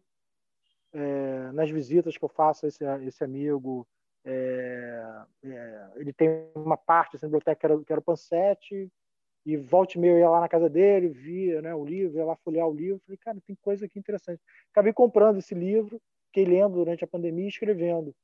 Porque, porque o Pansete tem uma coisa que a Djanira também tem, claro que são, são, são coisas distintas, é, que é se voltar para esse trabalhador, né? Pro, como, como o ofício do trabalho, como a imagem do trabalho, ela é elaborada no, no Pansete. Né? No sentido, por exemplo, a gente tem vários retratos ou autorretratos do Pansete em que ele ou, ou foca no camponês, no trabalhador do campo, é, no, no, pobre, né? na negra ou no negro. É, a Djanira também se volta muito a isso, né? para, digamos, é, é, por exemplo, você falou em subúrbio né? no início aqui da nossa entrevista. É, tem muitos trabalhos da Djanira, né? Focados ali no universo delas iniciais, né? no universo do subúrbio. Tem essas imagens, sabe, Rafael, que não também, né, voltando à ideia de cultura visual no Brasil, são imagens que não circulam muito no Brasil, não circulavam muito no Brasil. Acho que isso também é um ponto, mais um ponto positivo para a moçada nova, né, que está que tá pesquisando, né, artistas também da geração, né, é, dessa novíssima geração, né, que tem como interesse muito esse foco na identidade, né, nas questões identitárias, de gênero é, e tudo mais, é, sobre uma perspectiva também racial. Acho isso muito importante para a gente é, mudar o, o, o, enfoque dessa cultura visual, né? E, e mesmo desestabilizar é, visões que são muito arraigadas sobre determinado artista, como é o caso do, do Pansete. É, só para não me alongar muito, eu vou parar aqui sobre o Pansete e voltar ao Povo Cena. O Povo Cena é um projeto de pesquisa que eu comecei no ano passado. Ele tem como ponto de partida é, as exposições da Lina Bobardi no, no Solar do União, né, no Mão da Bahia, e, na, e no MASP.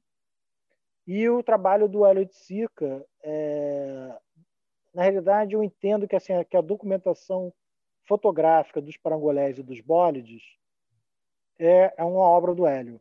Né? Não é apenas documentação fotográfica, mas é uma obra dele. E vocês podem perceber que é, os agentes que participam dessas cenas fotografadas pelo Hélio são majoritariamente corpos negros, né, ou negras, né? É... E a Lina, claro, aí tem uma série de perspectivas, né não estou endeusando os artistas, né? mas estou colocando como em debate mesmo. Né? Claro, a Lina era uma figura né, de uma classe burguesa, né? uma classe alta, né? italiana, enfim, europeia. Então tem toda uma concepção também sobre como a Lina é, observa né, e apresenta, por exemplo, na mão do povo brasileiro, é, o homem, né, as posições dela sobre o Nordeste, né, como ela apresenta né, esse signo, digamos assim, do, do proletário, né, do nordestino, né, desse corpo subalternizado. É, isso precisa ser dito, né, isso precisa ser colocado em perspectiva, né, ser criticado, né, que eu quero dizer. Mas, por outro lado, é preciso entender também que essa era uma nova perspectiva que se colocava no recente ideário né, dos museus de arte moderna no Brasil.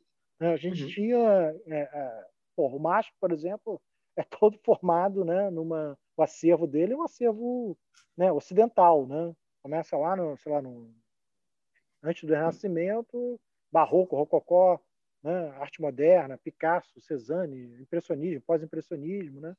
É toda uma visão ocidentalizada da arte. Mas é interessante, me, me interessa exatamente trabalhar com essa dialética, entende? é, uma arquiteta, artista, curadora, que não é brasileira, que, portanto, tem uma visão muito específica sobre o que é brasileiro, dentro de um espaço é, elitista, ocidentalizado, mas como ela vai provocando né, essas, essas fissuras. É, o Elliot Sica a mesma coisa, né, é, sobre uma outra égide, mas também né, tem a sua dialética ali no, no processo dele. Então, é, isso me, isso, isso é importantíssimo, aliás, né, para o nosso trabalho, né? Colocar sempre em perspectiva o nosso objeto, né? Lidar com tese e antítese, né? Com processos dialéticos, né? Não afirmar sempre, olha, esse artista, né? essa obra de arte, ela é definitiva, linda, maravilhosa, né? Ela vai explicar tudo sobre o Brasil, ou sei lá, sobre um contexto, sobre um tempo, né? Mas dissecá-la e apresentar isso, né? Apresentar a sua, a sua dialética interna. Não, ótimo. E você deu dois exemplos aí que são muito cheios de contradições, né? Assim, que, claro, Exatamente. uma leitura muito institucionalizada, muito rasa, né? Poderia, claro, celebrá-los como grandes monumentos, né? Grandes nomes, como se fala muito hoje em dia, sem defeitos, né? Assim, perfeitos, entre aspas. E uma outra leitura que poderia ser muito radical poderia enxergá-los apenas como apropriadores culturais, como eu tive várias pessoas falarem sobre isso, né? Então, são exemplos ótimos, é o que constitui também esse pêndulo da produção de arte no Brasil, né? Muitas produções estão entre esses dois lugares, né? Assim, entre, sei lá, um lugar de privilégio, você poder lidar com a autoridade de uma forma X e ter algo de apropriação ali, mas ao mesmo tempo serem produções que são inaugurais nessa nesse lançar luz sobre esses grupos, né? Então isso é muito, enfim, eu acho que isso é muito muito bacana. É... Queria te fazer uma pergunta, então, Felipe, só para a gente terminar, antes de partir para a imagem que você trouxe, que tem a ver com um pouco que você falou agora, que é o seguinte: eu já entrevistei mais de 80 curadores, né? E tem Nossa, uma coisa que me chama muito a atenção, é, que acho, enfim, queria saber o que você acha a respeito disso, e tem a ver com a sua trajetória também, e isso não é uma crítica, é uma observação, é o fato de que é muito comum que no Brasil os curadores dediquem toda uma trajetória quase que, ou às vezes totalmente, exclusivamente às artes visuais no Brasil. Então, por exemplo, uhum. é, é muito comum isso. Poucos são os curadores, como, vou dar um exemplo rápido, vem na cabeça, como a Solange Farcas, né, que tem um interesse pelo uhum. sul global, etc. Então, eu queria saber o que, que você acha disso, assim, dessa relação forte que você tem com o Brasil também, e, no seu caso, mais do que isso, essa relação muito forte se parece ter com a produção de arte no Rio de Janeiro. Então, minha pergunta ou provocação seria assim: como descariocar a arte brasileira, digamos assim, entendeu? Assim como eu perguntei para várias pessoas de São Paulo, né, como despaulistizar a arte brasileira, né? Se isso te interessa, né, ou, ou, ou se não te interessa também, enfim, o que, que você acha dessa encruzilhada, digamos assim? Olha, eu acho que também é isso representa, de certa maneira, a nossa carência né, no Brasil. Né? É, agora a gente tem, sei lá, nos últimos anos, acho que os anos de congência aí, né, econômica né, do, durante o governo do PT, A gente, né, a cultura ela foi abastecida, né? É, até porque também estava num deserto absoluto, né? Então a gente conseguiu ver exposições internacionais, a Bienal de São Paulo sempre foi uma, uma referência. É, agora estou dizendo isso porque diz por um lado a nossa carência e diz, portanto, é, como a gente, de que maneira nós nos formamos aqui no Brasil, né? Acho que a gente se volta muito para nós mesmos, né? Eu também não sei se entendo isso exatamente como uma crítica negativa, né? Uhum. Mas nessa prática de se voltar para nós mesmos, né? É, a gente acaba não elaborando muitas vezes uma interface com, enfim, com, com outras com as produções internacionais. Mas isso até eu entendo até que isso é uma, em certa medida, uma defesa e uma e uma metodologia, né? Quer dizer, pensar o Brasil, porque tem muita coisa ainda para ser pensado no Brasil, né? Porque, porra, a gente já tem muito, e eu concordo contigo, né? A gente já tem muito a Rio São Paulo, né? Tem uma infinidade, tem uma riqueza pô, enorme, né? Nesses rincões aí do, do país, né? É, em capitais no interior do país, que a gente não tem a menor ideia que essa produção agora, timidamente, ela tem vindo à tona por iniciativa de alguns curadores e curadoras, por iniciativa de alguns é, museus, né? É, é, por questões que, que, eu diria que são questões que estão afligindo assim, o contemporâneo, né? de, de novo, né? da gente pensar um corte racial né? no Brasil, um corte de gênero no Brasil, né? que é fundamental, e que, sei lá, há 20 anos, há 15, 20 anos, 30 anos, isso não acontecia, né? nem, nem era levantada essa bola. Né? A, a segunda parte da sua pergunta, coisa de descarioquizar né? a arte, eu acho que também é uma circunstância, é, no meu caso, uma circunstância, sei lá, da minha vida, né? Assim, de, de quem está próximo de mim, né? Apesar que eu, que eu, que eu escrevi sobre artistas é, que não são né, do Rio de Janeiro, né? Eu me lembro, assim, pensando rápido, na Lenora de Barros, no Cal Guimarães, no Emanuel Nassar, no José Patrício, é, no Marcelo Silveira, é, é, no Grupo Empresa, é, enfim, artistas que fora aqui desse artistas do Sul, né, a galera do, do Subterrânea, é, Florianópolis, por exemplo, é uma cidade que, que eu vou muito a Floripa, né, é, é, fazer várias, enfim, vários trabalhos por lá. Paraná também, né? Volta e meia estou lá em, em Curitiba. É, Goiânia, Brasília, já fui várias vezes também realizar trabalhos. Agora, é, por outro lado, é onde eu vivo, né? O Rio de Janeiro, né? Acho que acaba sendo também um lugar de, de encontros, né? O lugar onde eu posso frequentar mais, mais é, é, é, de forma mais próxima, né? Os ateliês, né? Agora, tem duas circunstâncias também. Uma é o artista moral, ter nascido no Rio de Janeiro, e a outra é a forma como o trabalho desse artista é, pensa né, o local, né? vai além do local, melhor dizendo. Pensa uhum. circunstâncias para além do, do, local. Né? Acho que tem, eu não vou dizer aqui os nomes, mas realmente tem artistas que pensam muito o contexto urbano do Rio de Janeiro, né, que moram aqui no Rio, e tem outros artistas, sei lá, o Cildo, por exemplo, né, mora aqui no Rio, é carioca, mora no Rio há muito tempo, e não acho que o trabalho dele pense o Rio de Janeiro, né, nem pense o ser carioca. Né, a mesma coisa é, o Tunga, o Antônio Dias, né? o, o, o, o sei lá, Eduardo Coimbra, né? que, é um, que é um outro artista que eu acompanho, né? a Mália Giacomini, a Maria Laete, a Luísa Baldan, Gisele Camargo, né? que são artistas que, enfim, também acompanho, tenho uma proximidade com essas poéticas, né? Acho que são, são artistas também que, que ultrapassam essa fronteira, né? do local. Mas eu, mas eu entendo essa pergunta e tendo a concordar com ela, que realmente existem esses artistas, né? E, e entendo muito claramente a crítica de outros estados, de outras cidades, sobre esse, essa essência carioca, né? Que realmente ela, ela existe, né? E queria que você falasse um pouquinho é, por que, que você escolheu essa imagem ou esse texto melhor e por que, que ele é importante para você? Bem, esse texto é um trecho do, do Grande Sertão Veredas, né, do Guimarães Rosa. É, escolhi, acho que eu já dei algumas pistas aqui porque eu escolhi esse, esse texto. É, acho que, bem, primeiro, esse, é, você mesmo colocou, né, esse, esse momento, né, esse recorte temporal que me interessa ali do, do sobre o moderno, né? É um, é um livro escrito nos anos 50, né? Um, como é que eu posso dizer para quem não conhece o que é o Grande Sertão Veredas? Né? É, um, é romance experimental né, do, do Guimarães Rosa. É, é, tem toda uma linguagem é, eu diria, né?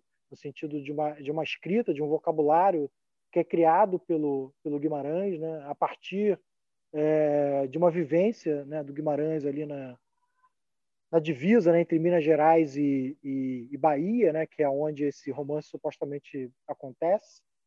É, tem toda uma discussão sobre gênero, aliás, nesse romance também, né, se a gente pensar na, na figura ímpar de, de Adorim, né, a gente não sabe exatamente se é homem, se é mulher, se é masculino, feminino. Né. Uma hora o Reobaldo diz que é ele, outra hora diz que é ela. É, tem uma relação de amizade, mas também tem uma, tem uma tensão sexual, né, na forma como o Reobaldo narra é, de Adorim. É, então, acho que assim, é um, é um, romance escrito, é um livro escrito porra, há quase 70 anos, mas que diz muito sobre o Brasil e diz muito sobre como o Brasil é escrito, né? É, porque é, é, é, o, em certa medida até se compara ao Euclides da Cunha nos sertões, né? não só porque, digamos, o terreno é o mesmo, né?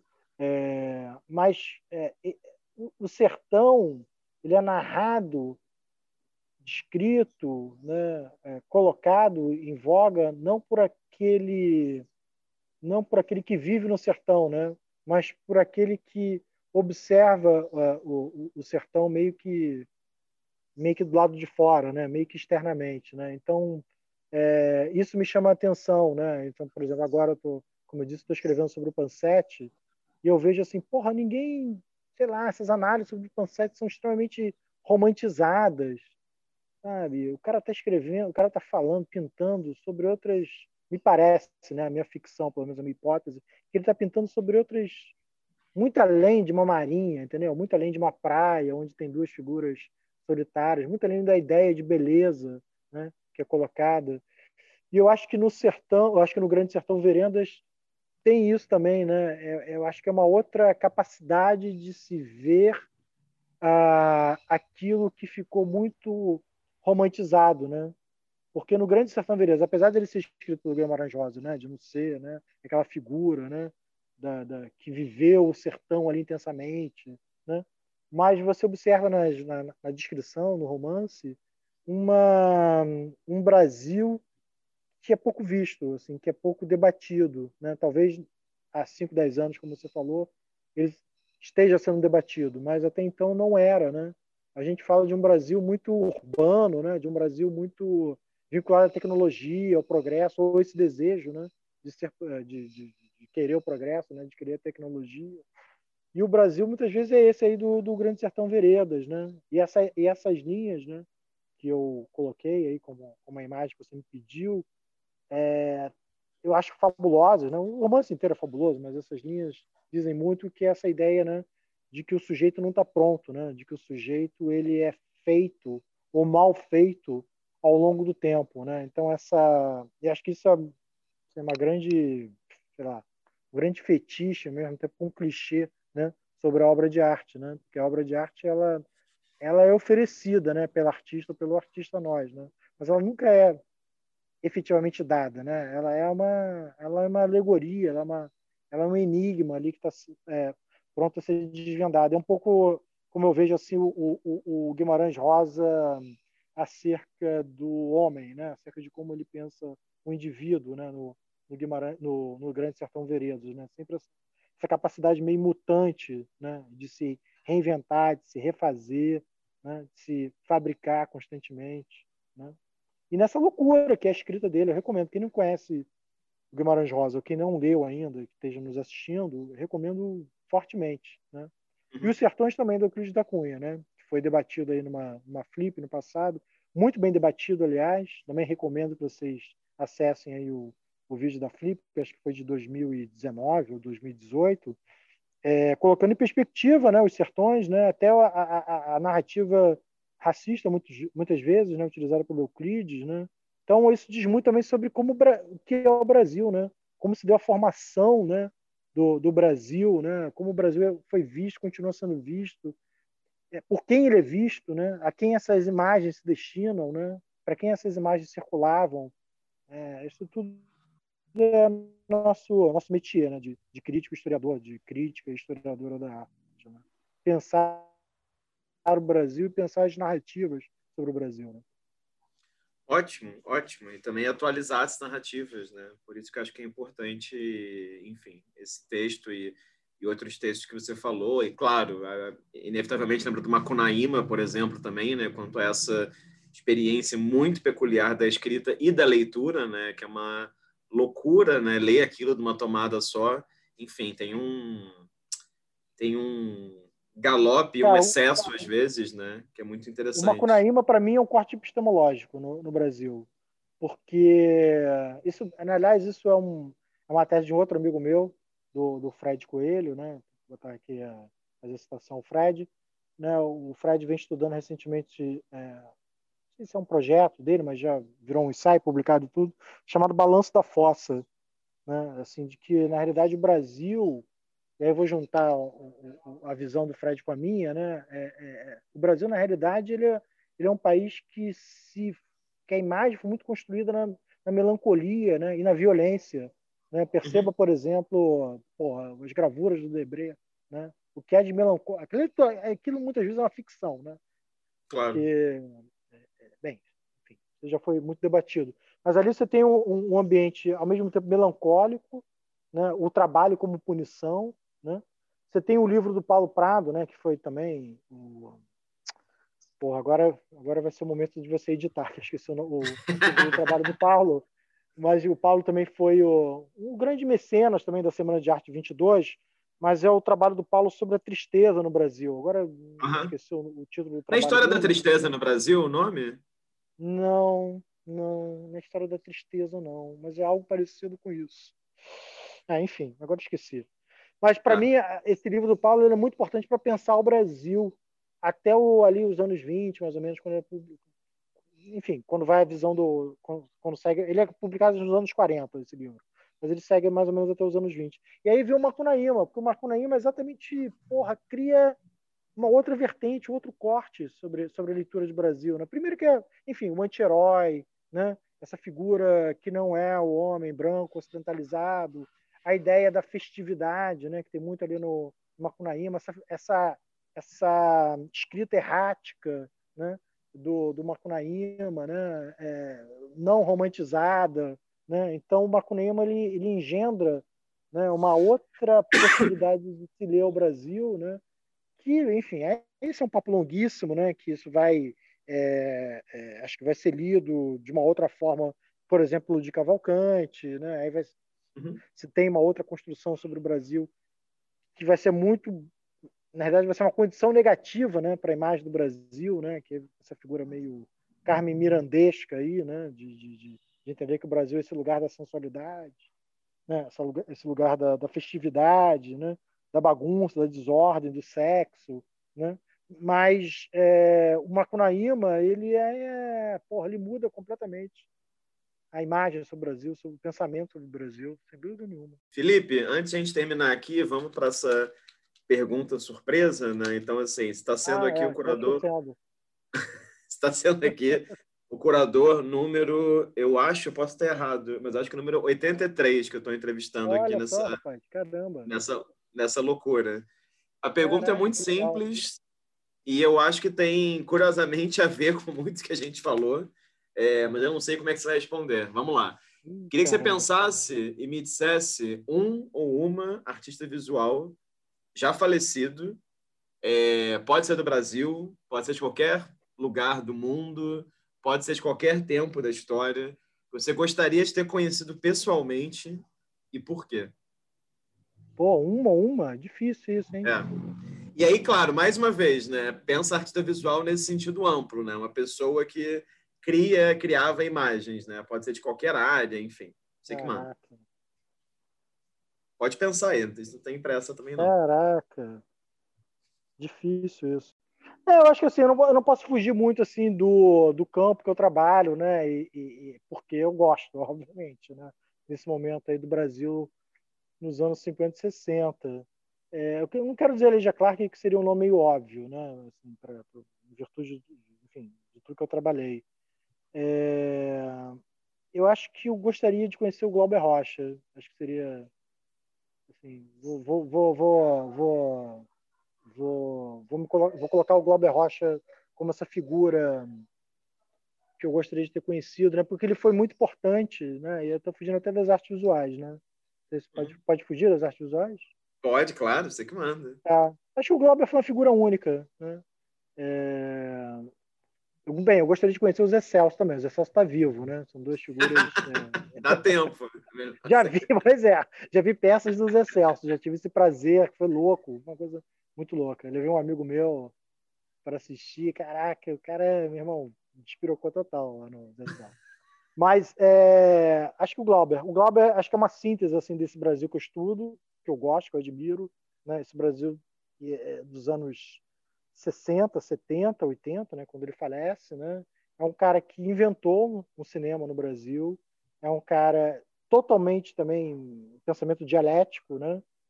É, os, os, os, inimigos de Glauber né, dizem que o Glauber tinha essa proximidade com os militares ali no, no final dos anos 70, mas ao mesmo tempo, enfim, produziu os, os filmes que ele produziu. Né? É, o Di né, é fantástico, né, fazer aqui uma proximidade do, do, do, da figura que eu escolhi, o Glauber, com as artes visuais. Né? É, é fantástico assim que ele filma o enterro do Di, né? ele filma a morte do Di, isso é muito simbólico pensar isso. Né? Ele não filmou o dia em vida, né? o dia em vida, né? O dia. É, mas ele fez uma entrevista com o dia, né? Ele filmou a morte do dia.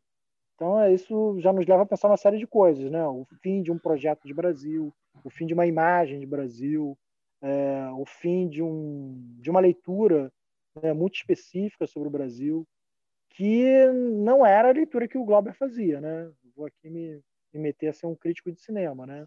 é especialmente o, o, Brasil do, do Terra em Transe, né? ou o Brasil da Idade da Terra. Né? O Terra em Transe é, é, é, incrível esse filme, né? porque é uma, é uma alegoria, mas mesmo tempo uma premonição né? sobre o, o, que seria o Brasil nos anos 70, né? o período de recrudescimento assim, da, da ditadura né? no país, né? a, a, a figura do povo. Né? É, tem uma cena no no, no filme, né, que o povo, aquele senhor, né, mais baixinho, assim, ele é calado, né, pelos outros personagens, né, é, é posta a mão na boca dele, né, então isso é muito simbólico, né. Acho que o Glauber, é, sem dúvida, foi o grande essas figuras, quer dizer, não só o Glauber, mas as figuras ali ao redor chamou de tropicalismo, né, foram fundamentais para se pensar é, de modo sarcástico, irônico, né, também não fugindo da minha pesquisa de doutorado, essas alegorias sobre o Brasil que não dizem respeito, isso é triste e importante ao mesmo tempo, né, que não dizem respeito a um período datado. Né? É, até hoje, infelizmente, essas circunstâncias se colocam da intolerância, né, da violência, né, de um Estado é, que eu diria hoje que a gente vive, né, de extrema-direita, é, um Estado onde nós somos, especialmente né, as pessoas mais pobres, né, negras, mulheres, né, homossexuais, enfim, é, que não corresponde, portanto, a uma perspectiva heteronormativa, né, é, são caladas, ou são mortas, né, mais do que caladas, são assassinadas né, por esse Estado. E eu acho que o Glauber é, coloca isso da forma dele, né, através da linguagem dele, isso nos filmes. Né. Ótimo, muito bom. E, de certa maneira, falar do Glauber te volta lá para para locadora do Estação, né? Engraçado. Ah, é, exatamente. Pode crer. Foi meio. Sem querer ciclo, te né? terapeutizar, mas enfim. É, é verdade, pro, é verdade. No começo.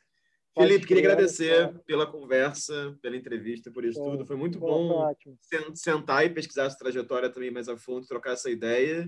E queria desejar aí boa sorte nos próximos projetos e também, claro, expressar aqui a minha admiração pelas coisas que você fez, sua relação com claro, com a FRJ também, com a, com a pesquisa, com a educação. Enfim, obrigado aí pela, pela conversa. Olha, admiração é mútua e também, poxa, desejo todo sucesso na sua, na sua trajetória é, acompanho seu trabalho de longe, enfim, você é uma pessoa, é um profissional admirável, né? E muito bom ter colegas como você, que a gente também possa trocar, né? E, e, e, não seja porque, enfim, o ambiente de arte muitas vezes, né? O ambiente profissional muitas vezes é um ambiente de, de inveja, né? De disputas, né? E que isso não leva a lugar nenhum. Então é, é muito bom ter tido é, esse momento aí de troca contigo. Muito bom saber desse projeto, né? Que eu sou aí o 83 terceiro, então que é um projeto longuíssimo que tem aí uma ainda muita gente para ser entrevistada e que hum, que mais? É isso, né? Desejar, enfim, o melhor para todo mundo que está nos assistindo. Ótimo. Que isso é... sirva para alguma coisa. que essa conversa de hoje sirva para alguma coisa. Vamos ver. Sempre, sempre, sempre tem uma pessoa que assiste, então vai, vai servir. É. Bom, para quem é, assistiu ou escutou até aqui, essa é uma conversa com o Felipe Scovino, que é curador e que vive no Rio de Janeiro. Então, a gente agradece aqui vossa presença virtual. E lembra que aqui nesse canal, né, ou nesse podcast, não sei por onde as pessoas vão estar vendo ou ouvindo isso, tem uma série de outras entrevistas com outros curadores e curadoras de artes visuais no Brasil. Então, muito obrigado e até uma próxima.